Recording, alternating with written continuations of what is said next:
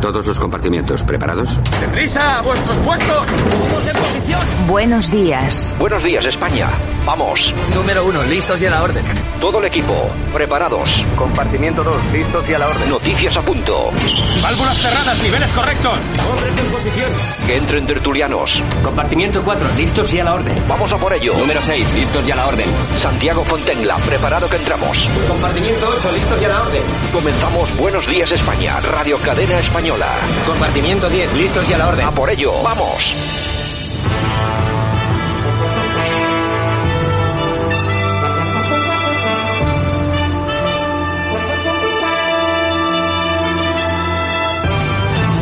Buenos días España, aquí estamos una semana más. Hoy es día 12 de abril 2021. Comenzamos estos 60 minutos de información a tope, por supuesto, con todo nuestro equipo al frente. Ya también está Javier Muñoz en la técnica, todas las personas que van a hacer hoy posible el programa durante los próximos 60 minutos y por supuesto de este que te habla Santiago Fontenla. Llevamos una agenda hoy cargadita, así que si os parece vamos a comenzar de forma inmediata porque tenemos un montón, pero un montón de información. Gracias por sintonizarnos. Comenzamos. Buenos días España.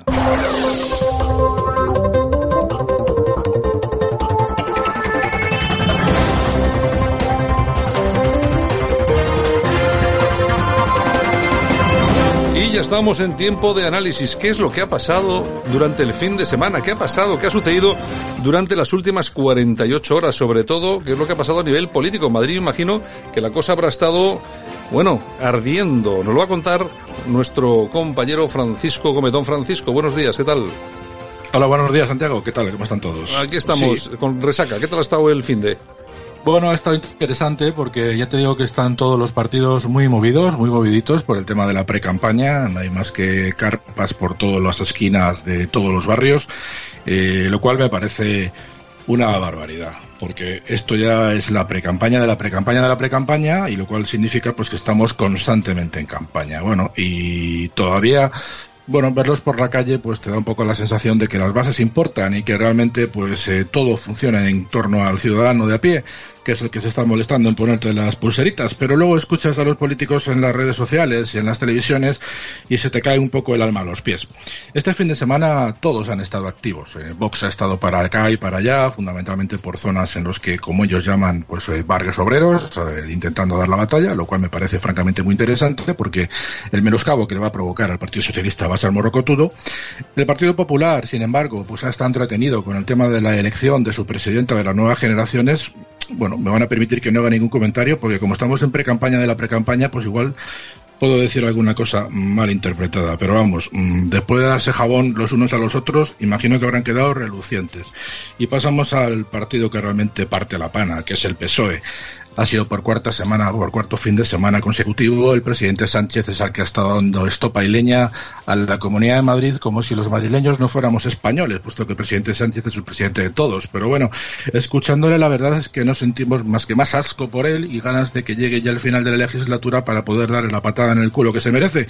Pero bueno, vamos a empezar escuchándole porque ya saben que la semana pasada se ha votado en el Congreso de la ley eh, del cambio climático. Es una ley muy importante. Nos afecta para el 2040 y al 2050. Posiblemente ya no estaremos aquí los que estamos hablando en este momento y los que nos están escuchando faltarán la otra mitad.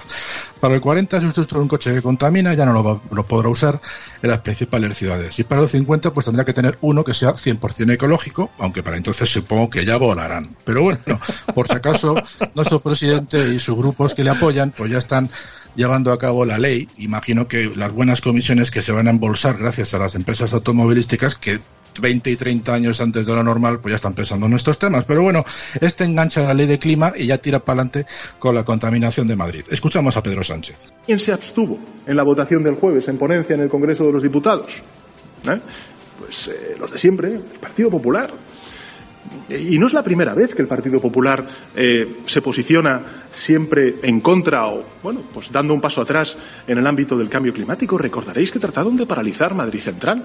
Llegaron hasta incluso decir que Madrid Central era una suerte de muro de Berlín. Y fue además el Partido Popular el que eliminó las estaciones que median, eh, o mejor dicho, que medían la calidad del aire en Madrid, en los puntos con más tráfico y con peores datos de contaminación, para engañarse a sí mismos y, por tanto, engañar al conjunto de la ciudadanía madrileña. Fue el Partido Popular el que quitó los medidores que informaban sobre cómo el aire, eh, bueno, pues qué calidad del aire respiraban los madrileños. Bueno, aquí se ha dicho antes por parte de Ángel, ¿no? Madrid es desgraciadamente la ciudad en Europa con más mortalidad asociada a la contaminación eh, por tráfico. Votaron en contra de la ley que protege el medio ambiente en nombre de la libertad. Eso sí, de la libertad, como decía Ángel, de contaminar. Bueno, pues ahí está el nuevo ataque a los madrileños del presidente del gobierno. Sí, el presidente ha venido con la palabra libertad, se le ha llenado la boca y se le ha salido por los, por los labios, por los, las comisuras de los labios, porque que este hombre no sale de libertad es surrealista. Lo dice el rey del Falcon, el que escoge el avión para inaugurar estaciones del AVE, con el coche oficial mientras haciendo los kilómetros pertinentes para cubrirle luego el tramo del aeropuerto a la estación. Ah, no me jodas. Si es que te digo yo que para el 2040 50 todos calvos y algunos seguramente más ricos por los acuerdos que están firmando ahora. Pero en todo caso, en todo caso, hay que decirle a este hombre que la mayoría de los datos que acaba de decir sobre la Comunidad de Madrid y los medidores de contaminación y tal es absolutamente falso. Una cosa es que se cambien de sitio, porque lógicamente la ciudad va cambiando y las zonas, pues, bueno, pues al final se van contaminando más unas zonas que otras, dependiendo, pero lo de Madrid Central, efectivamente, eso fue una, un patinazo del Partido Popular, que incluso lo, de, lo denunció y después cuando consiguió el poder, los, juzgados, los juzgados le dieron la razón y bueno, pues ahora lo han reinventado con el Madrid 360, pero ya te digo que hay algunos temas del Partido Popular que es mejor no citarlos porque desde luego en algunas cuestiones pues efectivamente hay más luces que sombras, desde luego lo que ha comentado ya lo que nos faltaba, ¿no? Ya además de ser los que más nos morimos por COVID y los que más contagiamos, pues también somos los que más nos morimos por culpa del tráfico. Y bueno, pues nada, si es que al final va a ser un asco vivir en Madrid. En fin, seguía hablando el presidente Sánchez, en este caso ahora, de lo que significan las vacunas y los ancianos. A escucharle, porque es un ejemplo importantísimo lo que nos cuenta. Estos días es verdad que hay mucha gente que está hablando de libertad. Y os diré cómo entiendo yo la libertad. Para mí la libertad, tal y como comprometimos la semana pasada, es que esta semana que vamos a comenzar, mañana, habrá más personas completamente vacunadas que personas contagiadas oficialmente por la COVID-19. Esa es la libertad. Bueno, bueno. Se pone la medallita, como si ellos fueran, el gobierno central es quien nos pusiera las vacunas, ¿verdad, Las vacunas las ponen las comunidades autónomas, señor Sánchez, y usted no es más que el transportista. Usted transporta las mercancías, la mercancía que la Unión Europea le consigna, y lo único que hacen ustedes es ponerle la pegatina del gobierno de España, y se interesa, porque a AstraZeneca posiblemente hasta le borren el código de barras para no parecer que son culpables. En fin, vamos a ver, en, España aproximadamente ahora mismo hay seis, un 6% vacunado. Si a mediados del mes de abril el 6% vacunado va a ser su, va a ser superado por el número de, de, mejor dicho, el número de contagiados va a ser inferior a ese 6%, yo me pregunto que qué hacemos todavía estando en estado de alarma. Lo que tiene que hacer es dejarnos que nos movamos ya de una santa vez. Continuamos un poquito más con Pedro Sánchez, que vamos a echar el día con él. En pleno proceso de vacunación, la campaña definitiva para superar la pandemia, Cualquiera puede entender que la libertad eh, se consigue frente al virus y no a favor del virus que la libertad es proteger la salud, fortalecer la sanidad, limitar la difusión del virus. Y cualquiera entiende que la libertad es vacunar y vacunar, organizados, eh, rápidos, los lugares en los que, eh, bueno, pues lógicamente se produce esa vacunación, próximos a los domicilios, sobre todo de aquellos más mayores, a quienes tanto les cuesta desplazarse, como ha dicho antes Ángel, mayores a los que les cuesta mantenerse horas y horas en pie, esperando a ser vacunados en grandes centros a kilómetros y kilómetros de sus hogares. Eso no es libertad. Libertad es proteger a nuestros mayores y a los vulnerables al contagio. Es libertad de vivir, de proteger la salud. Libertad no es sembrar dudas sobre la vacuna. No, no, alimentar la confusión, no actuar una y otra vez en contra del resto de regiones de España, porque eso es también actuar en contra del interés de los madrileños. Bueno, es increíble la demagogia, ¿eh? es increíble. Pues hombre, que se esté preocupando ahora porque los ancianos tengan que ir a vacunarse aquí o allá, pero vamos a ver, ¿quién se está preocupando de este asunto? El que les mandaba morfina para que se la endiñaran a los abuelos en las residencias. Ah, bueno, ¿qué me está contando usted, señor Sánchez? Es usted un criminal y debería terminar en la cárcel, que es lo que se merece. En fin, es un mal ejemplo lo que nos está diciendo este hombre y desde luego pues no nos cabe más que repulsa y lo siento si hoy estoy especialmente eh, crispado con este asunto, pero generalmente a mí Sánchez me pone, me pone porque es un crack, es un absoluto gran político que no hace más que mentir y por lo tanto me parece que es un político en el ejercicio pues digno de ser estudiado, pero desde luego eh, cuando habla de los ancianos. Me parece que se le debería caerle la, cara de vergüenza. Vamos a finalizar escuchando cómo ha terminado el acto. Nadie va a salir de esta crisis solo, por mucho que corra. Esa es una de las grandes lecciones de esta pandemia global. Solo saldremos juntos y con el esfuerzo de todos y de todas. Y os aseguro que vamos a salir. Dadlo por seguro. Y haremos, además, ese logro con un, con un gobierno serio, encabezado por el Partido Socialista y por Ángel Gabilondo en la Comunidad de Madrid. Con un gobierno comprometido con la libertad. Con la libertad para tener empleo, con la libertad para tener una vivienda digna, con la libertad de respirar aire puro, con la libertad de honrar a los luchadores, a los hombres y mujeres que lucharon por la libertad también en Madrid y también en España. Con la libertad de que las mujeres en Madrid vivan seguras, con la libertad de recibir una educación sólida más allá del bolsillo de los padres y madres, con la libertad de tener una atención sanitaria de calidad, con la libertad y poner los largos etcéteras que vosotros queráis. Y mientras tanto, amigos y amigas, a vacunar, a vacunar y a vacunar. En eso está el Gobierno de España y es así como entendemos los socialistas la verdadera libertad. Gracias. En fin, don Pedro Sánchez. Bueno, que se lo cuente a los de Angola me parece bien, pero que no lo cuente a los marileños y a los españoles es muy lamentable. En fin, terminamos, si quiere, Santiago, simplemente aclarando un asunto, ya que está hablando tanto de la libertad. Decir que el Consejo de Ministros puede imponer el estado de alarma 15 días más desde el 9 de mayo que es el tiempo que necesitaría para prorrogarlo en el Congreso. Y sabemos que en el Congreso probablemente tengan la mayoría suficiente para poder prorrogarlo. Y me temo que incluso hasta con, el, con la abstención del Partido Popular. Ya veremos. En todo caso, hay que decir que no han legislado durante todo este tiempo las leyes ordinarias necesarias para sustituir el Real Decreto del estado de alarma vigente actualmente. Por lo tanto, Dentro de unos pocos días, o Sánchez cede todas las competencias en gestión de la pandemia a las comunidades autónomas, o tendremos que seguir igual. Y esto, desde luego, creo que es donde debería incidir el Partido Popular durante la campaña, ya que él nos ha dicho que nos va a soltar, nos va a dar permiso para que podamos eh, disfrutar de todos los derechos fundamentales que nos tienen privados actualmente este Real Decreto y que, por supuesto, pues es absolutamente indigno y que está denunciado por Vox en el Tribunal Constitucional sin la respuesta adecuada, ¿no? Bueno, pues ya veremos si este hombre que tanto habla de libertad finalmente no nos vuelve a confinar o no nos vuelve a aplicar el Real Decreto del estado de alarma dentro de otros 15 o 20 días. Lo seguiremos contando mañana mañana, don Francisco. Estupendo, pues hasta mañana entonces. Un abrazo. Escuchas Buenos Días España. Aquí no nos callamos. Y de tu respuesta ahora va a depender mi voto. ¿Vas a revocar con carácter retroactivo todas esas pensiones vitalicias que tienen esa gente que ya no se merecen cobrar porque ya no trabajan para el Estado, porque ya no son presidentes ni son ministros? Nosotros los que nos merecemos eso. ¿Lo vais a revocar?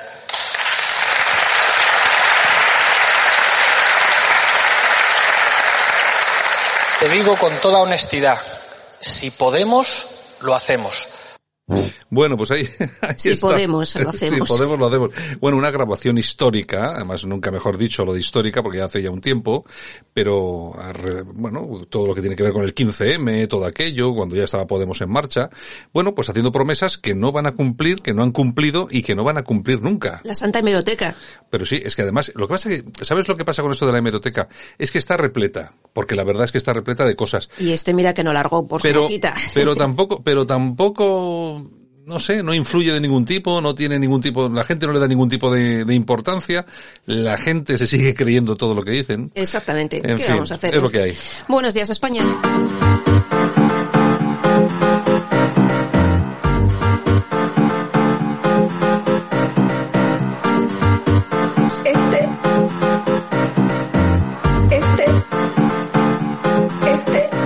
En Radio Cadena Española no nos cansamos. No nos cansamos de madrugar. No nos cansamos de contar la actualidad. No nos cansamos de decir las cosas claras. En fin, que no nos cansamos de tocar los temas más importantes. No nos cansamos. Este es el ministerio de todas las mujeres. De todas las mujeres.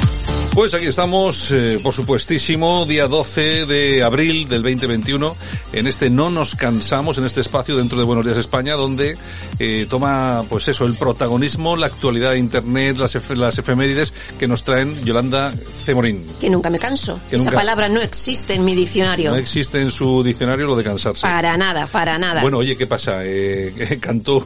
Excluido de las listas de, Ayuso. Ay, Dios el mío. PSOE lo ha conseguido. Ay, Dios mío. No, el PSOE no, la justicia Mm. ha sido lo que ha dictado. Digan Hay que, se empadronó fuera de plazo. Pues bueno, es que hay que recordar cómo, cómo sucedió todo esto. Vamos a ver, ¿de Sí. quién es, de quién es la culpa de todo esto? De Ayuso, ¿no? Porque que yo sepa, hasta donde yo sé, Ayuso, bueno, no quería meter a Cantó en las listas. Lo que pasa que parece ser que desde Madrid le dijeron, oye, ve, hay que meterlo como sea. Lo hicieron pronto y mal y luego pasa lo que pasa. En fin, bueno, y no es solamente, yo creo que ha habido dos personas de la lista a los que no han permitido, creo que, Mm. creo que han sido dos. Pues ya ves, Bueno, ya ves, estamos buenos. ¿qué En tenemos? fin, bueno, y las encuestas que continúan dando un aumento espectacular a Ayuso. Encuesta de GAT3, que bueno, el número de votos casi rozando la mayoría absoluta, eso sí, con, con Vox. Bueno, no hay, vamos a ver, todo esto de Cantó no influye para nada en el tema de no, los no, votos. no, o no, sea, Ayuso es Ayuso. Sí, o si, sea, si alguien se imaginaba que iba a influir de alguna forma Para negativa nada. en los votos que vaya eh, Cantó, ¿no? Olvídense. O sea, eso, vamos a ver, la cuestión estaba muy clara. No va a influir en absoluto. Y las encuestas, es lo que dices tú, parece Ujú. ser que las encuestas están siendo sí, bastante sí, sí, claritas. Sí, sí, sí, van en aumento, en aumento. Y quedan, pues, un mes, ¿no? Sí, Queda yo un creo mes, que más o menos. Sí, un mes más o menos, un mes más o menos. En fin, en fin, bueno, el mundo. Recelos en el PSOE y en el Partido Popular por el poder de decisión de Iván Redondo y Miguel Ángel Rodríguez en la campaña de Madrid. La estrategia de Rodríguez molesta parece ser en Génova porque deja en la penumbra a Casado. Bueno, y aquí lo hemos dicho más de una vez. La estrategia que está siguiendo el Partido Popular de Madrid no es que sea buena. Lo siguiente. Es mejor. O sea, yo no sé de qué se quejan. A no ser que estemos como siempre, por eh, Dios mío, que no hablan de mí, Dios mío, que no tengo protagonismo, Dios mío, que no sé qué. Vamos a ver, está haciendo una campaña muy, Muy buena. buena, muy buena. eh, simple- desde el minuto uno del lanzamiento con el tema del lema de socialismo libertad, desde ese, bueno, y el, el último vídeo que han hecho de campaña y tal y Sí. cual, eh, dejarles trabajar. Es de las mejores campañas del Partido Popular en Madrid hace mucho tiempo, Claro, ¿eh? dejarles trabajar, hombre, dejarles trabajar, que estamos siempre... Hay que ganar. Luego estamos siempre con la misma, que el enemigo es otro. Exactamente. Bueno, el español Inés Arrimadas, la amiga naranjita, que asegura que solo Ciudadanos garantiza que no dividan Madrid entre rojos y fachas. Pero si las encuestas de las tres ya no te dan ni entrada. Ya ni entrada, ya no. Que por cierto, el, el candidato Edmundo Val creo que no ha renunciado a su acta de diputado, por si acaso, ¿no? Sigue ahí. o Hombre, sea, si no salgo, me quedo con el sueldito, no vaya a Así que pasar. no me quiten nada, ¿no? En fin, en fin, en fin. Bueno, y un estudio de la Universidad de Cambridge indica que las personas de entre 20 y 29 años son las más propensas a sufrir una trombo por la vacuna de AstraZeneca. ¿De qué edad, de qué edad? Entre 20 y 29. Ahí me libro entonces. Te libras por un poco, me ¿verdad? Por, por unos días. Por muy poco, muy poco. Bueno, y en el confidencial nos cuentan también que Ayuso... Bueno, oye, perdona. A ver. Tú ya sabes que en Madrid mandan a vacunar, mandan eh, vacunación, no, en Galicia creo que ha sido. Vacunación 36.000 personas, solamente han ido 14.000. Y en muchos sitios, ¿eh? O sea, 20.000 tíos no han- ni han aparecido a ponerse la vacuna Sí, sí, sí. AstraZeneca. Yo conozco a gente aquí en Bilbao que me lo han dicho. mm, Nos han llamado para vacunarnos y no hemos ido. La gente, Señor, claro. está acojonada la gente. Claro, pero vamos a ver, pero eso es producto, eso es producto de la pésima gestión que Exacto. hace el gobierno de Pe- Pedro Sánchez, los gobiernos autonómicos, porque claro, aquí, en el, nosotros estamos aquí en el, en el País Vasco, estos tíos, eh, no, no es que ya, no es que no te enteres porque hablan en euskera, es que hablan en chino, o sea, Sí, no, más es o que, menos. es que no se entera ni Dios de cómo Nunca va, mejor dicho. ni cómo va, ni cómo va el tema de la vacuna. Bueno, ¿qué más? Y pues lo que te decía, en el confidencial nos cuentan que Ayuso moviliza a más de 12.000 voluntarios en busca de la mayoría absoluta y currando, pero 12.000, vamos. 12.000 voluntarios, lo nunca he visto, ¿qué más? Sí, señor, sí, señor. Bueno, ok. El alcalde socialista de Pinto, Juan Diego Ortiz, ha convocado desde el ayuntamiento un acto de izada de bandera de la República el próximo día 14. Y no pasa nada. Bueno, no se cortan, me parece bien. Si Hacen les- lo que si les da la gana. No les dicen nada, pues nada, pues Exactamente, dicho y hecho. hacemos lo que queremos. Bueno, y Edmundo Val, del que hablábamos antes, candidato de Ciudadanos, ha dicho en una entrevista cosas como que Albert Rivera me va a votar el 4M. Ya lo sabe, pero vamos, perfectísimamente. Habló- con él, Sí, habló sí, con él. sí. Y también ha dicho que no hay suficiente cerveza en Alemania como para que yo fiche por el PP. O sea, alucinante. Pero Bueno. a ti quién te ha dicho que va a fichar el PP, eso para empezar. Pero no, pero estos, estos hablan mucho y luego tienen que andar escondiendo la hemeroteca. Claro, Luego tienen que claro. andar escondiendo la hemeroteca. Ay, de verdad, eh, de verdad. Seguimos. El Ministerio de Ciencia se gasta más de 45.000 euros en investigar el impacto sexista de los piropos. De los piropos. De los piropos. 40 y cuánto, ¿Cuántos mil? ¿Cuántos Más mil? de 45.000. El proyecto de Pedro Duque se llama Iguala Más. Bueno, yo lo único que digo es lo siguiente. Yo no sé si hay alguien que vota a esta gente que nos está escuchando. Bien. con tus impuestos, y con los nuestros, pero también con los tuyos, que votas encima a esta gente, se van a gastar, eh, ¿eso cuántos millones? Bueno, son un montoncito de millones de las antiguas pesetas, en, en ver a ver qué efectos tiene el piropo. Es decir, que tú cuando ves una chica por la calle le llamas guapa, ¿qué efectos puede tener eso negativo? ¿Eh? Yo siempre he defendido el piropo. Y bueno, y cuando eh, yo voy por la calle y las chicas me dicen macizote, pues a mí no me afecta. Para nada, no para me afecta, nada. no me afecta nada. Viva el piropo nacional. Ojalá me, Oye, yo- ojalá me llamaran algo. Yo me acuerdo de aquellos tiempos eh, cuando se subía la gente a los andamios sin cuerda ni nada, así de los años 80, que si te caías, te caías. Sin cuerda. y se asomaban y te, te veían pasar y decían, esto es un cuerpo y no el de la Guardia Civil. pues oye, Sin cuerdas, yo Claro. sin, cuerdas. ahora están ahí anclados, en fin, en fin, eran otros tiempos. oye, cuerdas son, ¿no? Dios mío. En fin, en fin, periodista digital. La manada de la Complutense. Una ex alumna, eh, Fernanda Freire, relata cómo su profe, Juan Carlos Monedero y Pablo Iglesias, pues la acosaban. Dice que, por ejemplo, había un bar allí cerca donde Mm. se reunían todos y que, por ejemplo, un día el amigo Pablo Iglesias le dijo, voy al baño a refrescarme, te espero ahí. bueno, vamos, vamos a ver, es que yo, lo que pasa es que la gente no, yo lo que digo es lo siguiente, si esto lo llega a decir una chica de un profesor del PP o de Vox o de Ciudadanos, imagínense la que estaría montado ahora mismo las manifestaciones de feministas en la universidad o en cualquier otro sitio para defender a la, Arde la Complutense. a esta, a esta mujer. Bien, resulta que viene una tía y dice que no se sabe ni lo que es ni lo que no, pero bueno, ella dice que le han hecho esto, cosa, Sí. Que, me, cosa que me creo, Sí, sí. porque no es la primera vez que vemos cosas raras. Y aquí están callados ambos dos, Y ¿eh? aquí, no, no solamente se han callado ellos, Todos. es que la mujer del macho alfa y todas las mujeres de Podemos y todas estas feministas del 8M Calladas. no han abierto la boca. Nada, nada, no nada. han abierto la boca. Yo estoy esperando. Porque por lo menos lo que podían haber dicho, vamos a ver, vamos a hacer como hemos hecho con todas las demás. Hermana, yo sí te creo. Claro. Que ese es su lema, ¿eh? No es otro, es, Exacto. es hermana, yo sí te creo. Pues ¿por qué sí creen a unas y no creen a otras? A las que son violadas por manadas de extranjeros marroquíes, ni una palabra. A esta chica, ni una palabra. Pero joder, cuando es al contrario, manifestaciones Claro. y cientos de miles de, de chicas en la calle. Siempre ha habido clases, ya lo sabes. Bueno, bueno. En fin, el independiente. Las farmacéuticas de las vacunas duplican su valor en bolsa en un año. Por ejemplo, Moderna se ha revalorizado más de un 300%. Bueno. Todo un negocio. Mm, Hombre, En fin. eh, vamos, a ver, es igual creo que está pasando con la AstraZeneca. ¿eh? Todas, O todas. sea, vamos a ver, yo a mí, yo, yo siempre digo aquí lo del cagalurrio que da ir a vacunarse con AstraZeneca, pero que, a nadie, que nadie se pierda que sea una campaña perfectamente montada por la competencia, Porque entre otras cosas las vacunas de AstraZeneca me parece que cuestan 3 euros, idea. ¿eh? y las, eh, las otras vacunas pues cuestan, yo qué sé, 37. Bueno, pues no te lo pierdas, porque en la Tribuna del País Vasco nos dicen que ahora están investigando cuatro casos graves de trombos vinculados a la vacuna de Janssen. Hombre, claro. O sea que...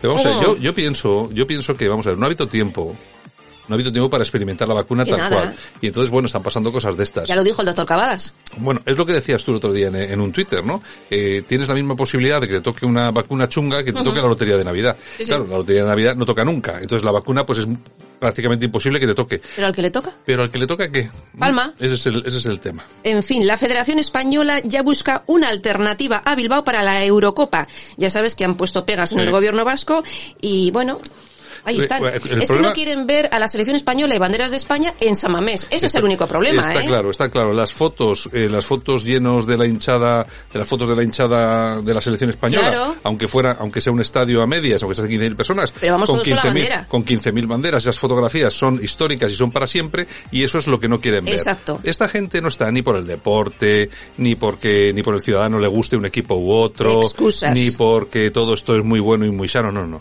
Están por su ideología xenófoba, racista, nazi, facha repugnante, asquerosa. Sí, Son una cuadrilla de imbéciles. Son, bueno, podría decir muchas cosas más. Pues así son. No vamos a ver a la selección española en Samamés porque, Nunca. porque esta cuadrilla son unos imbéciles Sí, de tomo y lomo. Y aparte, mala gente. Sí, mala sí, no, gente. no, está claro, es la única pega, por mucho que quieran decir. Bueno, noticias de corazón, corazón, corazón. Vamos, vamos a por un poco de corazón. Bueno, mm, yo ayer he visto una, Una, una testigo del tema de Rocío Carrasco Bueno. que dice que presenció pues una, una gran pelea Ajá. y que lo tiene grabado. Pero el audio, ¿eh? Dice que, claro, estaban allí ella, su exmarido, Rocío y Antonio David. Y entonces, bueno, que hubo una gresca y tal, y que tenían un, un, un, un cassette, me imagino que sería de la época, le, di- el, el ex marido le dio a grabar y tiene todo grabado. Y de ahí parece ser que hay una movida impresionante.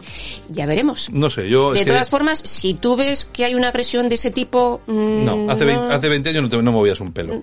¿En la No. misma casa? Sí, no. Hace, hace, hace 20 años te callabas, oye, mira, son cosas de ellos, Pues no ahí sé está el audio, qué, ¿eh? no sé cuántos, para aquí, Si para allá. realmente todo lo que dice es verdad, a alguno que yo me sé se le puede caer el pelo. Eh, sí, pero yo no creo que exista ese audio. Sí, ella dice que sí. no, ¿eh? yo es que esa mujer ya es conocida de los programas de... Tú no, No, no. Tú no sigues tanto sí, ese sí, tema sí, como sí, yo. sí, sí, lo he seguido. Además, había una persona en ese plató que ha llamado para confirmar si es verdad y ha dicho que sí, que han escuchado el audio. ¿Ah, sí? Sí. Ah, ah, ah. Pero una, una persona de los que estaban ahí en el, en el estudio. La hija de Terelu.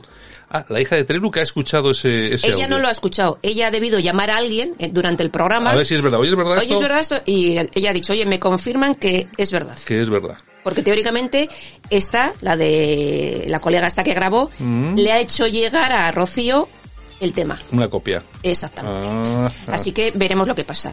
Ah, bueno, pues eh, si sale ya un audio de estos, pues ya la cosa se pone dura, dura, ¿eh? Bueno, ya salió también el diseñador Aníbal Laguna que dice que sabe perfectamente todo por lo, por lo que está pasando Rocío Carrasco y que, bueno, que apoya todo lo que está diciendo. Dice que es verdad. A mí hay una, hay una cosa, fíjate, yo, vamos a ver, yo no sé si nuestros oyentes siguen estos programas del Corazao o eh, seguramente, seguramente que sí que habrá, ¿no? A mí me llama poderosamente la atención, sobre todo cómo se, cómo funcionan los medios de comunicación y cómo se utiliza todo este tipo de cosas como verdadera ingeniería televisiva, ¿no? En unos programas ponen muy bien a Rocío Carrasco, en otros programas se la critica, hay incluso tertulianos que yo creo que hasta cobran por llevarle la contraria.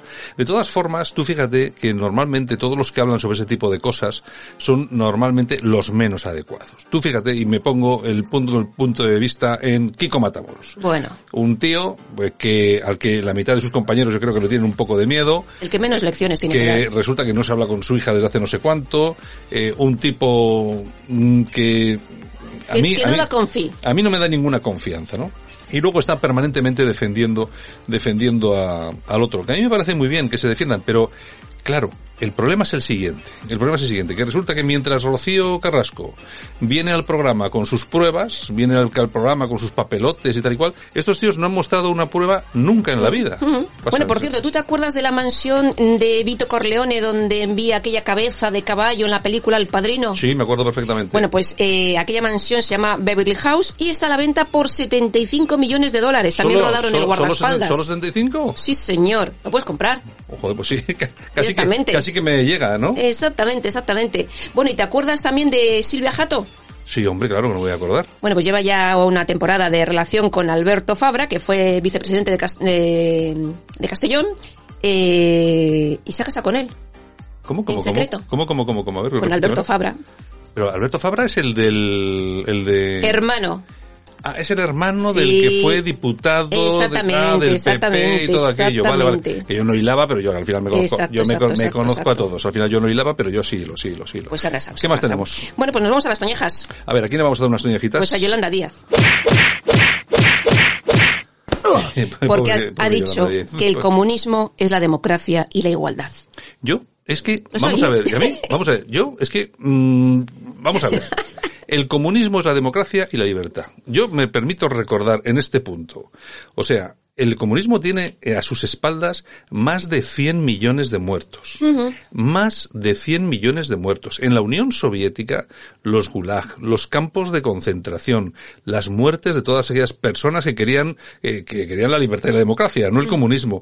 Tú fíjate cómo estaba Vietnam, cómo siempre, en todos los países donde ha habido comunismo, la Y donde cantidad, sigue habiendo. la cantidad de muertos, de asesinados, y de estos tíos llegan aquí, Claro, esa es de Podemos, la amistad de Podemos. Es claro. la, la democracia y la libertad. Sí, sí. A mí me gustaría saber qué tipo de democracia y libertad hay en Cuba, por ejemplo, ¿no? Debemos Ya- tener otro concepto no de lo que a- es la libertad y la claro, democracia. No voy, no voy a hablar de, no voy a hablar de Venezuela, ¿vale? No voy a hablar de Venezuela, porque como siempre estamos hablando de Venezuela, China, pero, pero Cuba, bueno, no, no sí, sé. es que yo no sé, yo no sé a qué, que la gente, que la gente vote a partidos que están por eh, instaurar en España regímenes políticos en los que no se puede hablar, en los que no se puede votar, en los que no se puede disentir, en los que no se puede hacer un programa de radio como este, por ejemplo. Es lo que quieren. O sea, ¿cómo ustedes pueden votar este tipo de opciones políticas que lo que quieren es hundirnos en la miseria? Pues es lo que Pero hay. no ya económicamente, No, no, que también. en todos los sentidos. sino en nuestras libertades, Sí, en las libertades sí. individuales.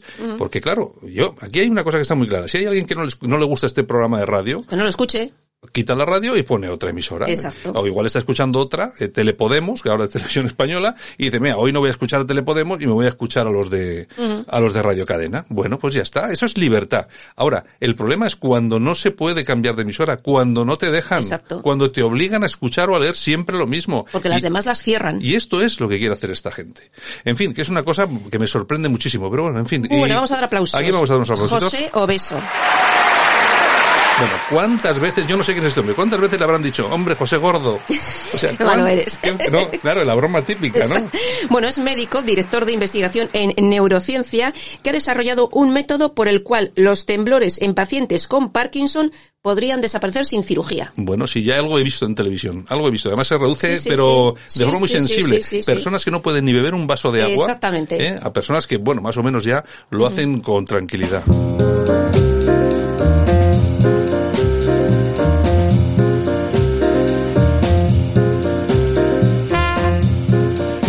Entramos en el segmento de las efemérides, también las musicales, y hoy nos sirve de sintonía Herbie Hancock con este Cantaloupe Island. Y es que tal día como hoy, pero del año 1940, nace eh, Herbie Hancock, cumple 81 años.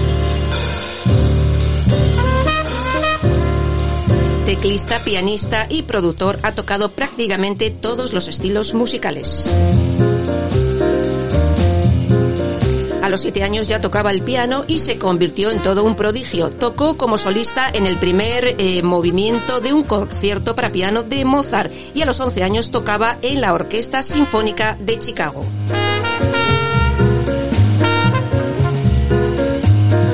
Toda una vida llena de éxitos y premios.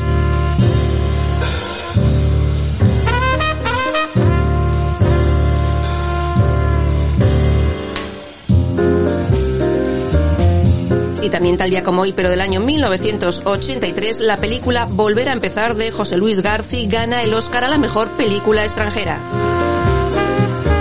José Luis Garci, eh, yo creo que sin duda el mejor director de cine que ha habido en España en los últimos años. Sí, sí. Eh, y absolutamente, pero absolutamente olvidado y abandonado en las cunetas del cine simplemente por el hecho de ser un director, que además él lo ha dicho más de una vez, de ser de derechas.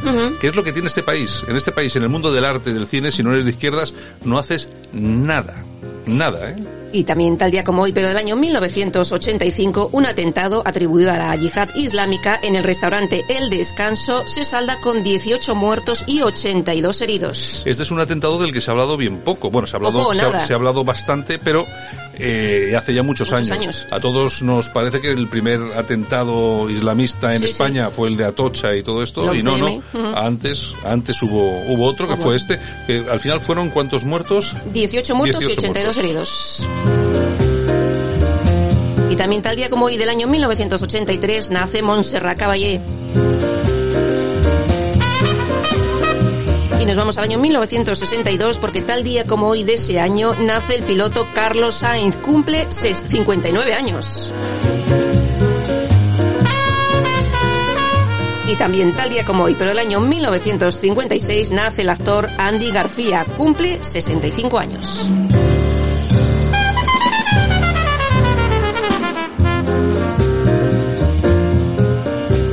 Bueno, y eso es todo. Mañana regresamos, ¿no? Bueno, pues un besito, un feliz día y hasta mañana. Nosotros continuamos aquí con más información en Buenos Días España.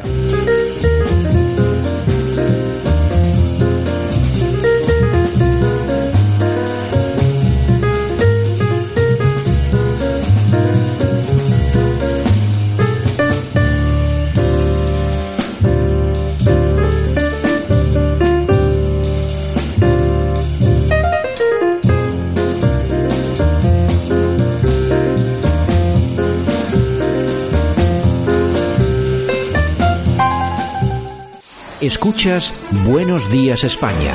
Aquí no nos callamos.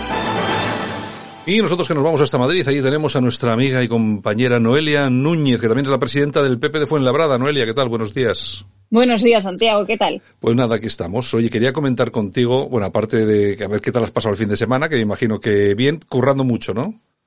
Sí, porque además hemos tenido el, el Congreso de, Nuevas Generaciones, en, el que Bea Fanjul ha sido elegida como, como nuestra nueva presidenta y ha sido, la verdad, un fin de semana intenso con el debate en las ponencias, eh, bueno, pues todo el trabajo que, conlleva y tal, pero bien, muy contentos, muy felices. Bueno, Noelia Fanjul, eh, digo, Noelia Fanjul, ¿no? y ya te, ya te, iba, te iba a poner en, como, como, como, diputada en Vizcaya. No, bueno, que te decía que Fanjul es nuestra diputada por, por Vizcaya. Sí. Bueno, eh, bien, me ha parecido estupendo, ha habido muchas noticias, pero como eso ya lo que está comentando un montón de medios de comunicación, me gustaría comentar contigo otro par de cosas que me han parecido muy interesantes. Entre ellas, por ejemplo, el vídeo, yo creo que es el primer vídeo electoral que ha puesto el Partido Popular en marcha, por lo menos en redes sociales, que es el famoso vídeo de Ayuso recorriendo Madrid a golpe de zapatilla, ¿no? Sí, un vídeo que además eh, Pablo Iglesias ha criticado muchísimo. Bueno, Pablo Iglesias y hasta algún medio de comunicación que ha dicho, eh, bueno, que ha sacado una exclusiva mundial diciendo que Ayuso es imposible que haya corrido 33 kilómetros, que es la distancia que separa todos los puntos por donde pasa. Ya solo falta que digan que no ha sido en el minuto que dura el vídeo. O sea, como ya encima nos digan que no, no ha sido en el minuto, ya vamos. Bueno, hay bromas aparte. Pero tú, oye, pero tú, no, pero tú fíjate, dices broma sí, pero ellos lo hacen de mala leche, ¿eh? O sea, todo, todo el mundo, todo el mundo. una noticia para eso, claro, claro, está, está clarísimo. En todo, en todo caso, yo creo que el mensaje, el mensaje del vídeo es bueno y potente, ¿eh? Sí, porque fíjate, eh, a mí me gusta mucho porque tiene un mensaje brutal y no dice ni una sola palabra. O sea, me parece un, un, acierto a nivel comunicativo brutal, porque tú asocias todo lo que significa Madrid o toda su propuesta o lo que lleva detrás esa palabra libertad con ese vídeo, ¿no? Cuando la ves correr eh, por los bares, eh, por el mercado, cuando pasa por la farmacia y gira el cartel de abierto, em, cuando, cuando pasa también por los teatros del canal, ¿no? O ese también hablar de la cultura segura, eh, cuando pasa por el Isabel Zendal, o sea, ella em, con, con, ese vídeo creo que, que dice muchísimo, pero muchísimo y manda un mensaje muy bueno eh, y no dice ni una, ni una sola palabra, ¿no? Entonces a mí me parece un acierto total eh, el, spot este de, la campaña. Bueno, yo creo que ha sido muy bien acogido en las redes. Hombre, siempre la crítica siempre va a estar ahí. Tampoco, bueno, siempre. Y ahora, nos dicen, no, es, Isabel Díaz Ayuso, si no la critican, no Es que no ha, corrido, no ha corrido de verdad los 33 kilómetros. Pues hombre, claro que no lo ha recorrido. Es un, es un, es un spot publicitario. Pablo Iglesias, Pablo Iglesias criticándolo, diciendo, eh, eh, bueno, jotía casi, eh, diciendo, eh, tienes que ir a los barrios del sur, tía, eh, o algo así ha dicho. Eh, y lo dice el que, el que vive en Galapagar, es que decía algo así como, como que, que, que, no se note que es un paripé, o sea, o para disimular el paripé, ¿no? O, o al menos, no, al menos ir a los barrios del sur a hacer el paripé debe ser como él hace, o sea, porque él vive en Galapagar y entonces aquí viene a los barrios del sur de Madrid a hacer el paripé, ¿no? Es, lo está reconociendo él eh, al final, entonces... Bueno, además, eh, además que va en coche oficial y luego se baja en una estación para ir en metro hasta la siguiente, o sea, vamos, que vea, eso lo, sabe, lo sabe todo el mundo. En todo caso, lo que sí es cierto es que algo se está haciendo bien ahí, porque las últimas encuestas, yo creo que la última ha sido la de GAT3 para ABC, además con un titular bastante llamativo, el, el periódico que decía Ayuso doblega al sanchismo y supera la mayoría absoluta con Vox. Estábamos hablando de aproximadamente 63 escaños para el PP, 12 para Vox, 12 que se mantiene, o sea, Vox que se mantiene. Había algunos que decían que estaba por debajo del 6%, parece ser que no, se mantiene. Y bueno, y el Partido Popular que está ahí a un, vamos, a un pasito de la mayoría absoluta por sí mismo, ¿eh? Sí, la verdad es que todas las encuestas que van saliendo son eh, bastante buena eh, para nosotros, ¿no? Para el Partido Popular, para Isabel Díaz Ayuso, a cual mejor cada vez que va avanzando eh, la, bueno, ahora la prepa campaña y posteriormente llegar a la campaña, cada vez nos va mejor en las encuestas, pero yo creo que algo que tenemos que tener muy claros muy claro es eh, pies en el suelo, porque esto, la realidad cambia, la realidad política cambia en cuestión de segundos, ¿no? Y desde luego no hay que confiarse ni muchísimo menos. Hay que, hay que pelear y hay que luchar estos, estos días que quedan hasta que llegue el 4 de mayo como si eh, perdiésemos o como si fuéramos perdiendo, ¿no? Como si nos faltase un escaño para eh, conseguir el gobierno, porque al final, eh, si yo creo que si lanzamos mensajes de demasiado optimismo puede llegar incluso a ser contraproducente que la gente se confíe y luego no vaya a votar o diga para qué si ya está asegurado, ¿no? Hay que decir eh, y no, no dejar de repetir que no está asegurado, que es cierto que en las encuestas nos dan unos muy buenos resultados, pero nada está asegurado hasta que se abren las urnas y se cuentan los votos, ¿no? Y para que se cuenten esos votos, pues hay que ir el 4 de mayo a, a votar. Hombre, yo, de todas formas, yo, la, hombre, yo me imagino que sobre todo en los barrios del sur tiene que haber alguna especie de, no sé si, no voy a decir miedo, ¿vale? Pero sí precaución, por ejemplo, a la hora de responder, yo qué sé, eh, encuestas. Yo soy de los que piensa que los resultados van a ser los tanto los del PP como de Vox mayores de los que están diciendo las encuestas. Yo imagino que hay un voto un voto oculto en, relación a las encuestas que yo creo que va a ser bastante importante, sobre todo generado por esa violencia que está provocando la extrema izquierda, la que hemos visto el otro día en, en Vallecas, pero que claro, los eh, todos los ciudadanos de estos barrios la conocen cada día y saben que tampoco pueden ir por ahí alardeando de determinadas cosas. Así que yo no sé. y sobre todo y sobre todo Santiago eh, el uso partidista que está haciendo Podemos y la izquierda en general de esos barrios del sur, ¿no? Y de municipios del sur que parece que les pertenecen y no para nada. En esos barrios, en estas ciudades, también ha ganado la derecha, también ha ganado el Partido Popular en muchas ocasiones y esto no es suyo. O sea, cuando ellos quieren patrimonializar el sur eh, hacer ver que esos barrios, estos barrios o estos municipios les pertenecen, no, bajo ningún concepto. Nosotros somos dueños de nosotros mismos y no le pertenecemos a la izquierda para absolutamente nada. Entonces yo creo que eso también a ellos les puede jugar una mala pasada, ¿no? El decir, eh, no, eh, Vox aquí no puede venir o el PP tampoco porque son nuestros barrios y aquí gana la izquierda y también esa división que hacen constantemente, ¿no? Entre, es que eh, gobiernan los de los que votan en el barrio Salamanca. O sea, eh, pero vamos a ver que en Madrid somos 6,5 millones de habitantes, de los que un tanto por ciento tiene derecho a voto y otros otros no, obviamente por diversas cuestiones, pero no todos somos el barrio Salamanca, ni muchísimo menos. Está claro, está claro. Querer decir o querer extrapolar los resultados de Madrid desde hace 25 años simplemente porque digan que vota el, el, barrio Salamanca, es que están haciendo, para mí están errando plenamente en, en todo lo que llevan de, de pre-campaña y seguramente lo que queda el 4 de mayo también lo hagan, ¿no? Ojo, a, a, mi juicio muchísimo mejor, pero bueno, creo que creo que están metiendo la pata hasta el fondo y que el 4 de mayo igual se llevan eh, alguna sorpresa con los resultados en ese sur o esos barrios que dicen que son suyos. El otro día entrevisté a Miguel Ángel Recuenco, que es el presidente del PP de, de, Leganés. y me contó, un, me contó un asunto, me contó varios asuntos interesantes, pero me contó uno que me llamó poderosamente la atención, que además que fue el titular, ¿no?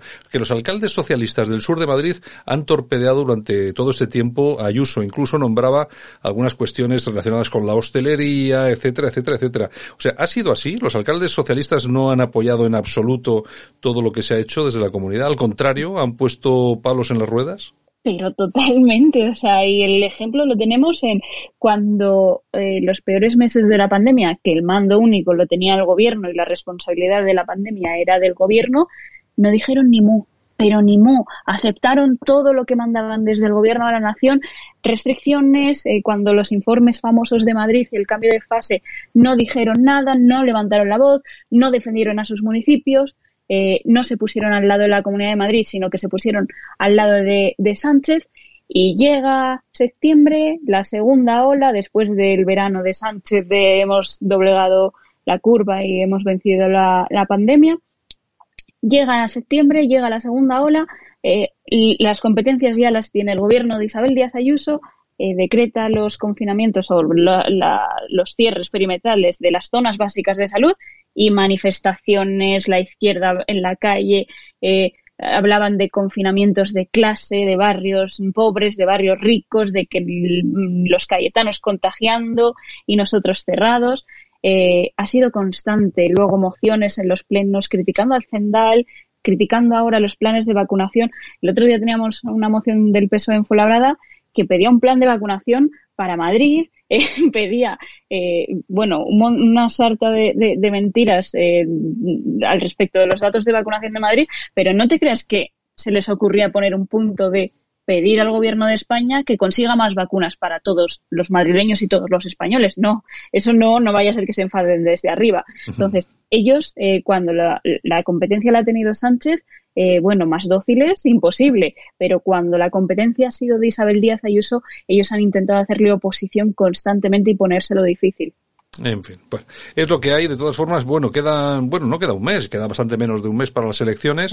Yo creo que vamos a ver cómo se va a polarizar todavía más la, la campaña. Yo creo que hay mucha gente nerviosa y bueno, no sé, vamos a ver qué es lo que pasa, aunque yo auguro, yo quiero, yo me arriesgo, aunque va a haber, que va a haber sorpresa. Yo creo que el Partido Popular va a sacar más votos de los que están comentando y creo que Vox también va a sacar más votos y yo creo que ese es el gran problema que tienen que tienen algunos que no van a conseguir no van a conseguir hacerse con la Comunidad de Madrid. Fíjate tú que durante este fin de semana lo que ha criticado a los madrileños el propio presidente del gobierno, que es una cosa increíble, que parece que es el presidente de no sé dónde, pero desde luego de, un país extranjero, como si no fuera también el presidente de Madrid, el presidente de todos los madrileños. Es, es increíble.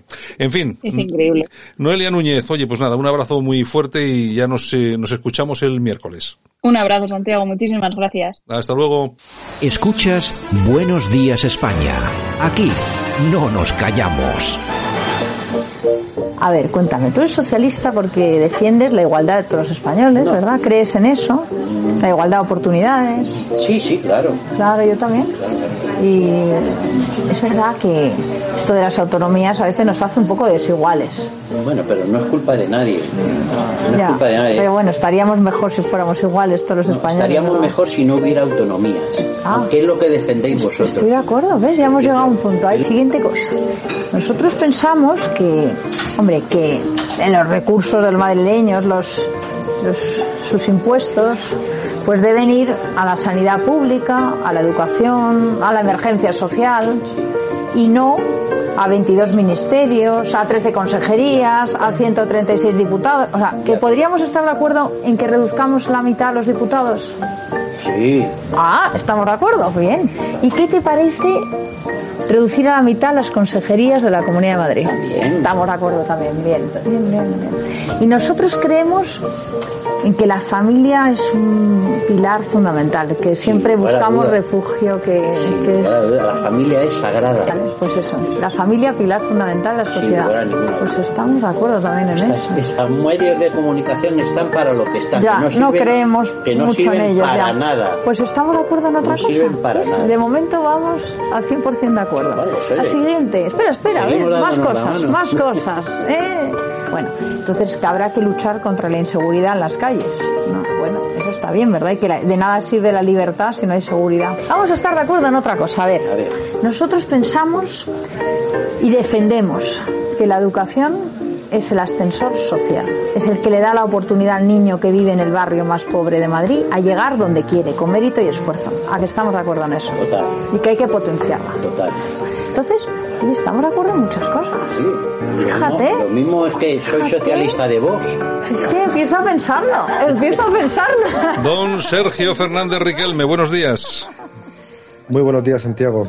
Bueno, hoy empezamos con un, con un audio de un, de un vídeo que han hecho público desde Vox. Además, me ha parecido muy interesante porque es una charla de la señora Monasterio con un militante socialista de uno de los barrios o de los, de los pueblos eh, de alrededor de, de Madrid, pues esos de los que tanto hablamos, ¿no? Esos barrios rojos, obreros y tal y cual, en los que mantiene una charla con un militante socialista en un bar en el que al final llegan casi casi, bueno, si pensamos igual, en, lo más importante pensamos igual. Vamos, más allá de lo que es la, anécdota del vídeo, que además está muy bien planteado, a mí sí que me gustaría, y por eso quería hablar contigo esta mañana, Sergio, me gustaría eh, introducirlo dentro de esa estrategia global que ahora mismo tiene Vox de llegar a los barrios de los cinturones eh, obreros, de trabajadores, para conseguir votos ahí. Yo creo que esta está siendo una herramienta, ¿no? Sí, porque en esta vida hay que tener un plan A y un plan B. Y si en Vox han visto que en las encuestas no pueden crecer mucho más porque todo el voto de Ciudadanos lo está acaparando Ayuso, pues tiene que buscar un plan alternativo que, en este caso, eh, eh, se centra en temas eh, de patriotismo social, como hemos visto en, en el vídeo, como hemos escuchado en el vídeo. Es decir, que hay personas socialistas o personas de izquierda que pueden votar, pueden llegar a votar a Vox por los temas cruciales que está poniendo esta estrategia sobre la mesa. Seguridad ciudadana, protección del comercio, defensa de la familia, seguridad en las calles, eh, y los recursos públicos destinados a la promoción de la gente más humilde. Es decir, que este plan B, que parece forzado por las encuestas para Vox, puede ser el gran eh, trampolín que impulse en el futuro a esta formación, ya no como un nacionalismo liberal o, o demoliberal a la vieja usanza, sino como un patriotismo social auténtico del siglo XXI. Sí, porque eh, está claro, vamos a ver, a nadie, nadie nos, nos engañamos con este tipo de cosas. Eh, hay, por un lado, hay una izquierda radicalizada que no entiende ni tan siquiera de cuestiones ideológicas, de ponerse a pensar mientras toma un café, pero sí es cierto que hay otra izquierda que es mucho más importante, mucho mayor, que es una izquierda veterana que sabe un poco qué es lo que es levantarse todas las mañanas a las seis para ir a trabajar, ganarse el pan para alimentar a sus hijos, para tener un, piso, que resulta que al final se sientan enfrente a una persona que poco económicamente y sociológicamente poco tiene que ver con ellos, pero lo que les dice sí que les, sí que les llega, porque habla de temas eh, fundamentales. ¿Tú crees, eh, y yo creo que ahí está el problema, porque por ejemplo esto lo hemos visto en, Francia, eh, por ejemplo donde Marine Le Pen sí que llega con mucha más, con mucha más facilidad a esos cinturones rojos, pero mm, tú ves a Rocío Monasterio, precisamente a Rocío Monasterio, entrando y calando dentro de todo este electorado de la izquierda, vamos a llamarla inteligente. Eh, la verdad es que cuesta mucho, porque obviamente la extracción de Rocío Monasterio o de muchos eh, eh, dirigentes de Vox, en teoría parecen alejar a esta formación de los barrios más humildes o trabajadores. Pero esta estrategia creo que está eh, funcionando bastante bien. los primeros mítines que está dando Vox en, la campaña electoral en Madrid se están dando en lugares muy simbólicos, ¿no? En la Valleca supuestamente podemita y, o el Ciudad Lineal, que en teoría está pues atemorizada por, por peleas y tiroteos entre bandas latinas, ¿no? Además, pues eh, sus máximos dirigentes están proclamando esa conversión de Vox a un partido más social patriota eh, que apela al, eh, socialismo sociológico que no tiene nada que ver ni con el marxismo ni con la ideología de género y ni mucho menos con esta nueva izquierda que además Monasterio repite continuamente en ese adjetivo tan característico, ¿no? La izquierda caviar, ¿no? Eh, las personas socialistas de toda la vida que aspiran a, la justicia social, a unos mejores derechos laborales, eso no es incompatible con la defensa de la seguridad, con la defensa de la patria o con la defensa de la familia. Lo estamos viendo en Francia con eh, el, Frente Nacional, como bien ha señalado, que tiene opciones de, pelearle la, batalla a Macron y a los liberales, eh, apelando a ese voto obrero. En Italia, pues Fratelli está creciendo exponencialmente en los barrios más eh, degradados de, las ciudades importantes del país y así podemos citar una tras otra la, mayoría de las experiencias soberanistas e identitarias eh, europeas. Obviamente, Vox creo que por las malas, es decir, por los sondeos, ha entendido que su principal caladero de votos son esos barrios obreros, esos barrios rojos, y además está adaptando muchísimo eh, su mensaje, un mensaje inicialmente muy liberal en lo económico, que, se, que puede ser compatible es decir, puede ser compatible con personas socialistas o personas de, eh, tradición izquierdista que están viendo que se malgastan los recursos públicos, que como señalaba en el vídeo, eh, nos diferencian las comunidades autónomas entre si hemos nacido en Madrid o hemos nacido en el País Vasco y que además posterga todos los grandes debates que afectan a la ciudadanía. ¿Qué va a pasar con mis hijos? ¿Qué va a pasar con mi trabajo? ¿Qué va a pasar con, con mi barrio? y esos debates que no los afronta la nueva izquierda, pues creo que Vox lo está entendiendo muy bien. No sé si le dará tiempo a conseguir un, volumen suficiente como para eh, eh, revertir pues eh, el control del, voto de centro derecha que tiene el PP de, de Díaz Ayuso, pero parece que les está dando, en teoría, buen resultado porque se están manteniendo entre el 10 y 12% de intención de voto. Bueno, yo, eh, aquí hay un, hay un tema que es muy interesante, sobre todo ya había algunos, algunos hace ya muchos años, muchos, muchísimos años ya hablábamos de que este tipo de partidos tenía que ir a otro tipo de caladeros, ¿no? Y, siempre, y lo explicábamos siempre de la misma forma. Yo por lo menos siempre lo he explicado igual, ¿no? Eh, lo mismo que voy a decir ahora mismo y lo llevo diciendo eh, más de 10 años, ¿no? Los, la inmigración. Los primeros damnificados, ¿quiénes son? Pues lógicamente no son las grandes empresas. Las grandes empresas sacan rendimiento de eso. Son los barrios, son los trabajadores, eh, y sobre todo los trabajadores menos cualificados, porque los inmigrantes que llegan sin ningún tipo de control tampoco tienen cualificación de ningún tipo.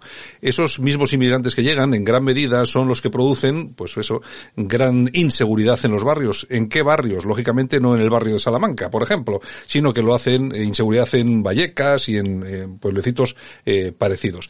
Es decir, los trabajadores, los obreros, ahora mismo, yo desde mi punto de vista, y yo creo que es real, tienen que sentirse abandonados por la izquierda, porque se ha convertido en esa izquierda caviar que ahora se preocupa de otras cosas, sobre todo de hacer política para minorías, las feministas, ecologistas, etcétera, etcétera, y han abandonado, han dejado a los obreros. Y ha llegado alguien, eh, ha llegado una nueva, una nueva derecha, por llamarlo así de esa forma, una derecha social, vamos a, vamos a intentar encauzarlo por ahí, que se, que se está preocupando no solamente de esa gente que está en el barrio de Salamanca, sino que se está ocupando de esa gente que vive en esos grandes barrios y cinturones rojos y les está ofreciendo lo que la izquierda no les ofrece, que es seguridad, sobre todo, eh, eh, Sergio, y sobre todo una vuelta a la dignidad y que haya alguien que les defienda frente a lo que están eh, sufriendo, ni más ni menos, por ejemplo, en cuanto a su trabajo y cómo están perdiendo posiciones frente a una inmigración ilegal a la que no tienen cómo hacer frente, ¿no? Claro, es que nadie se opone a que vengan personas de otros países a buscarse la vida de manera ordenada, de manera legal e integrándose en las comunidades de acogida. Yo creo que hay un consenso humano y, social bastante amplio. El problema es esa inmigración eh, ilegal desbocada que, como bien ha señalado, no va a Galapagar, donde vive eh, Pablo Iglesias, ni va a, la Castellana, donde vive el señor Echenique. Es decir, van a los barrios humildes eh, que, que están siendo degradados por, por la ocupación de viviendas, por la pérdida de seguridad, porque obviamente las empresas, los negocios no se van a ir a ponerse eh, a abrir la persiana en lugares donde hay pues los problemas que todos conocemos. Además afecta al mundo del trabajo con eh, trabajadores eh, en precario que se buscan la vida de cualquier manera y hace que bajen profundamente tanto las condiciones de, trabajo como los mismos salarios. Es decir, este proyecto globalista de sustitución de las poblaciones autóctonas por inmigración masiva e ilegal,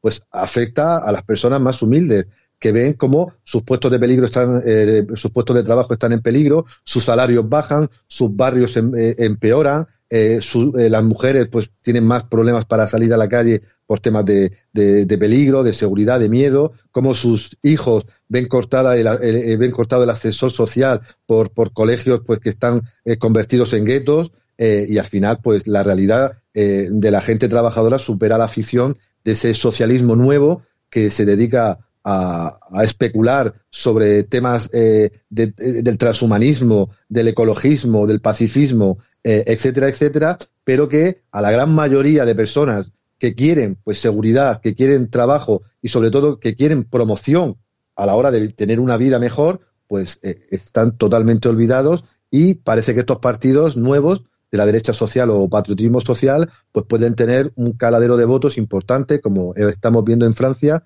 o estamos viendo en Italia.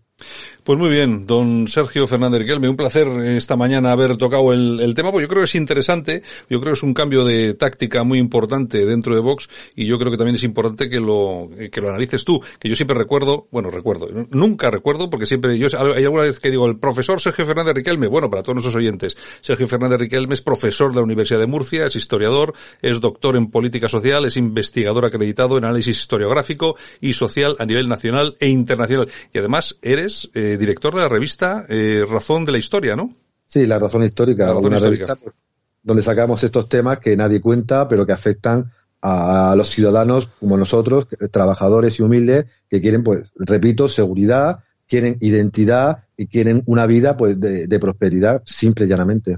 Sergio, un abrazo muy fuerte. Un abrazo. Escuchas Buenos Días España. Aquí no nos callamos. Nosotros vamos a hablar de economía en esta mañana. Nos vamos con nuestra principal asesora, nuestra amiga Almudena Gómez de Cecilia, en Madrid. Almudena, ¿qué tal? Buenos días. Hola, Santiago, buenos días. ¿Qué tal estás? ¿Todo bien? Bueno, oye, vamos a ir con una de esas lecciones de economía, que además las das tan bien y tan, son tan descriptivas. Hoy vamos a hablar, si te parece, de un tema que me llama mucho la atención y sobre todo porque, hombre, eh, al final todo el tema económico es siempre un poco más complicado de enterarse de, de las cosas, ¿no? Te hablo en esta ocasión de la estanflación, que seguramente todos nuestros amigos que, pues bueno, hayan estudiado algo de economía y tal sabrán lo que es, pero habrá mucha gente que no sepan lo que es, ¿no? Así que, si te parece, vamos a hablar hoy de esto, ¿no? Y en principio, si te parece, empezamos por el, por el principio. O sea, ¿qué, qué es esto de la estanflación? Que tanto, de la que tanto se está hablando ahora, ¿no? Sí, mira, es que hemos visto que pues, estamos en Madrid en periodo electoral, está la cosa muy, muy caliente y el eslogan que, que hay de comunismo libertad, yo lo quería analizar desde el punto de vista económico, porque realmente para los analistas, cuando hablamos tiene implicaciones ideológicas, claro, claro, yo no digo que no, por eso es para los políticos. Para los analistas económicos estamos hablando en realidad de esta inflación o libre mercado o libre competencia. Por eso hay que centrar los términos porque realmente de esta opción, de lo que se elija entre estas dos cosas, depende el destino de la siguiente generación. El que vayan a vivir en la prosperidad o no, depende de que esta generación que hay ahora votando elija o bien un escenario de esta inflación o bien un escenario de libre competencia, porque son completamente excluyentes el uno del otro. Entonces, en pocas palabras, ¿qué es la estanflación, Almudena? Pero mira, siempre empieza por el origen de las palabras. Y el origen de esta palabra, que es un poco extraña, es así porque viene del inglés. Y se produce por una mezcla entre dos palabras inglesas, que es stagnation, que significa estancamiento, en este caso estancamiento económico, y inflation, claro, que es la inflación. Es decir, es una situación que se produce en la economía cuando tenemos un montón de gente que está eh, en el paro, o sea, un aumento del desempleo. Y esta gente, claro, no puede comprar un coche ni una casa, ni este tipo de bienes. ¿Qué pasa? Que la, actividad empresarial decrece, eh, con lo cual el PIB también va a decrecer. Pero si la respuesta que, se da a esto es incrementar el gasto social, pues lo que va a ocurrir es que el valor del dinero va a ir disminuyendo a medida que tú vayas imprimiendo más. Y eso hará que los precios sigan subiendo. Y al subir los precios vas a provocar una espiral de pobreza que se retroalimenta que es lo que ha pasado en Venezuela. Bueno, y entonces, eh, ¿las respuestas que se pueden dar ante la estanflación cuáles son? Pues ante cualquier crisis, pero en concreto en una situación de este tipo, solo hay dos clases de respuestas y ojalá hubiera terceras vías mágicas, pero, pero no las hay. Fundamentalmente, aunque haya matices, pero las respuestas son dos. O bien tú estableces un sistema de libre competencia o estableces un sistema de intervencionismo estatal. El liberalismo, la respuesta que da el liberalismo, que es una respuesta que no es de ahora, sino que surgió en el siglo XVI y podemos estar especialmente orgullosos porque fue la Escuela de Salamanca la primera que desarrolló mm. el, estas teorías sobre el, libre mercado y el valor de la moneda, que son los dos ejes fundamentales. Y estas son las dos cosas que rechaza el, el comunismo. El liberalismo lo que propone es un entorno de libertad en el que se favorece la libre iniciativa, la libre empresa, para que los, los emprendedores pongan sus productos en el mercado y sean los consumidores los que con su libertad de elegir puedan decidir cuáles son lo que, lo que más conviene a sus necesidades, lo que, lo que prefieren y así los precios lo que van a hacer es fijarse en el mercado mediante el cruce de oferta y la demanda. ¿Y qué va a pasar? Pues que los empresarios lo que van a producir es aquello que los consumidores demandan. ¿Y a qué precio lo van a producir? Pues lo van a producir al precio al que los que los consumidores estén dispuestos a pagar. Es decir, ¿quiénes van a ser los actores del mercado? Los dueños del mercado. Pues los dueños del mercado van a ser exactamente los consumidores, que van a decidir con su libertad de elegir y con sus opciones a favor de unos productos o de otros, van a ser los que determinen lo que va a haber en el mercado. Y a la vez los empresarios, en función de lo que les vayan demandando los consumidores, van a ir adaptando sus, sus empresas y su producción y su estructura y sus precios, su estructura de precios y su estructura mm, de productividad a lo que le vaya demandando el mercado. Es decir, que se va a decidir todo en un entorno de libre competencia y en un entorno de libre mercado, en función de lo que los consumidores vayan demandando y a lo que los empresarios se tienen que ir adaptando. Entonces, es una, situación evolutiva, una situación en la que no hay ningún, ninguna imposición desde fuera, sino que va a ser el propio mercado el que vaya determinando cuáles son, en función de la oferta y la demanda, los productos que, que, tienes que ir eh, sacando al mercado y cuáles mm, van a ser productivos y cuáles no, y cuáles de las iniciativas que se han propuesto al mercado mediante la, la libre competencia y la libre empresa van a ser productivas y cuáles no, y cuáles van a tener que salir del mercado. O sea que es justo, es justo lo que, lo que se hace bajo un régimen comunista, por ejemplo. Eh, sí, exactamente. En el caso del comunismo, ¿qué pasa? Esto es si eliges libre competencia, pero ¿qué te pasa si eliges comunismo? Pues si eliges comunismo te pasa pues exactamente lo contrario. Y ese es el problema que yo quería, eh, del cual yo quería llamar la atención. Porque es que en el comunismo lo que ocurre es que el Estado sustituye a los consumidores y a los empresarios. Entonces, eh, ya no van a decidir ellos, pues no van a decidir absolutamente nada. Sobre esto hay que insistir. Supone la eliminación de la libre iniciativa, supone la eliminación de la propiedad privada, supone la eliminación de la libre empresa y todo eso queda sustituido por un organismo público planificador que será un ente público el que lo decida todo y por tanto va a decidir qué vamos a comer, qué vamos a beber, qué vamos a conducir, dónde vamos a vivir. No hay ninguna posibilidad de elegir, no hay ya opción porque ya no hay libre iniciativa y no hay propiedad privada. No hay ninguna posibilidad de elegir algo alternativo vas a tener un solo producto de cada tipo y todos van a estar producidos por el Estado. Entonces, va a ser el Estado el, el, el único productor, va a ser el único empresario, va a ser el único pagador, entonces no vas a tener mm, alternativas, no vas a tener opciones y no vas a tener competencia. Porque, bueno, esa me imagino que es la razón por la que ha fracasado siempre, ¿no? Claro, es imposible, ha fracasado siempre este sistema. Este sistema, si lo eliges, estás eligiendo fracaso seguro. O sea, mm. eso no tiene pérdida, porque en la libertad te podrás equivocar, podrás tomar decisiones equivocadas y podrás tener que aprender y podrás tener que estar sometido al sistema de prueba y error, pero eso no es malo. Ahora, lo, lo que sí que es imposible es que una economía planificada sea productiva. No, siempre fracasa. ¿Por qué? Porque no hay competencia, porque no hay libre competencia. La eliminación total de la libertad implica de por sí la miseria económica. Entonces, te pasa que un país se convierte en totalmente improductivo, como Venezuela. Se genera lo contrario de lo que buscan. Ahí no hay, no, hay, no hay empresas, no hay sector privado, por lo tanto, no hay ingresos. Lo único que hay es deuda. Entonces, ¿qué pasa? Que el Estado tiene que pagar todo. Y ¿Con qué? Pues, pues con, con deuda y una emisión de moneda que cada vez vale menos.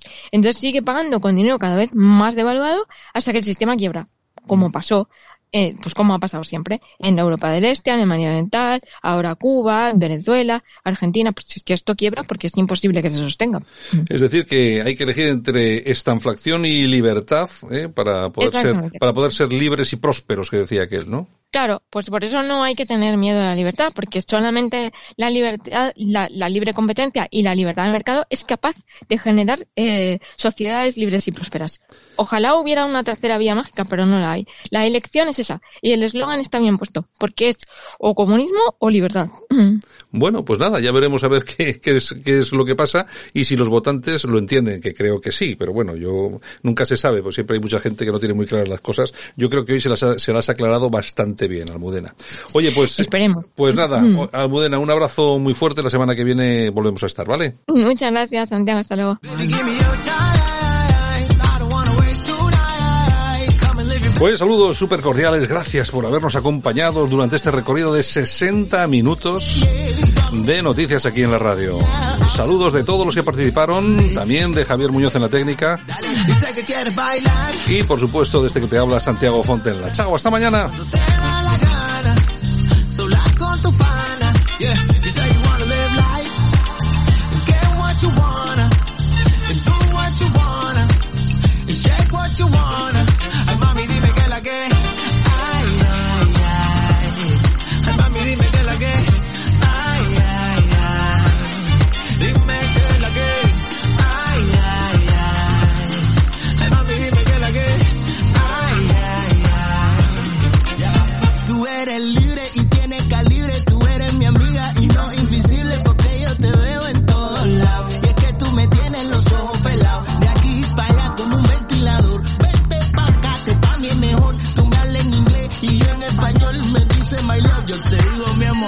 Baby, give me your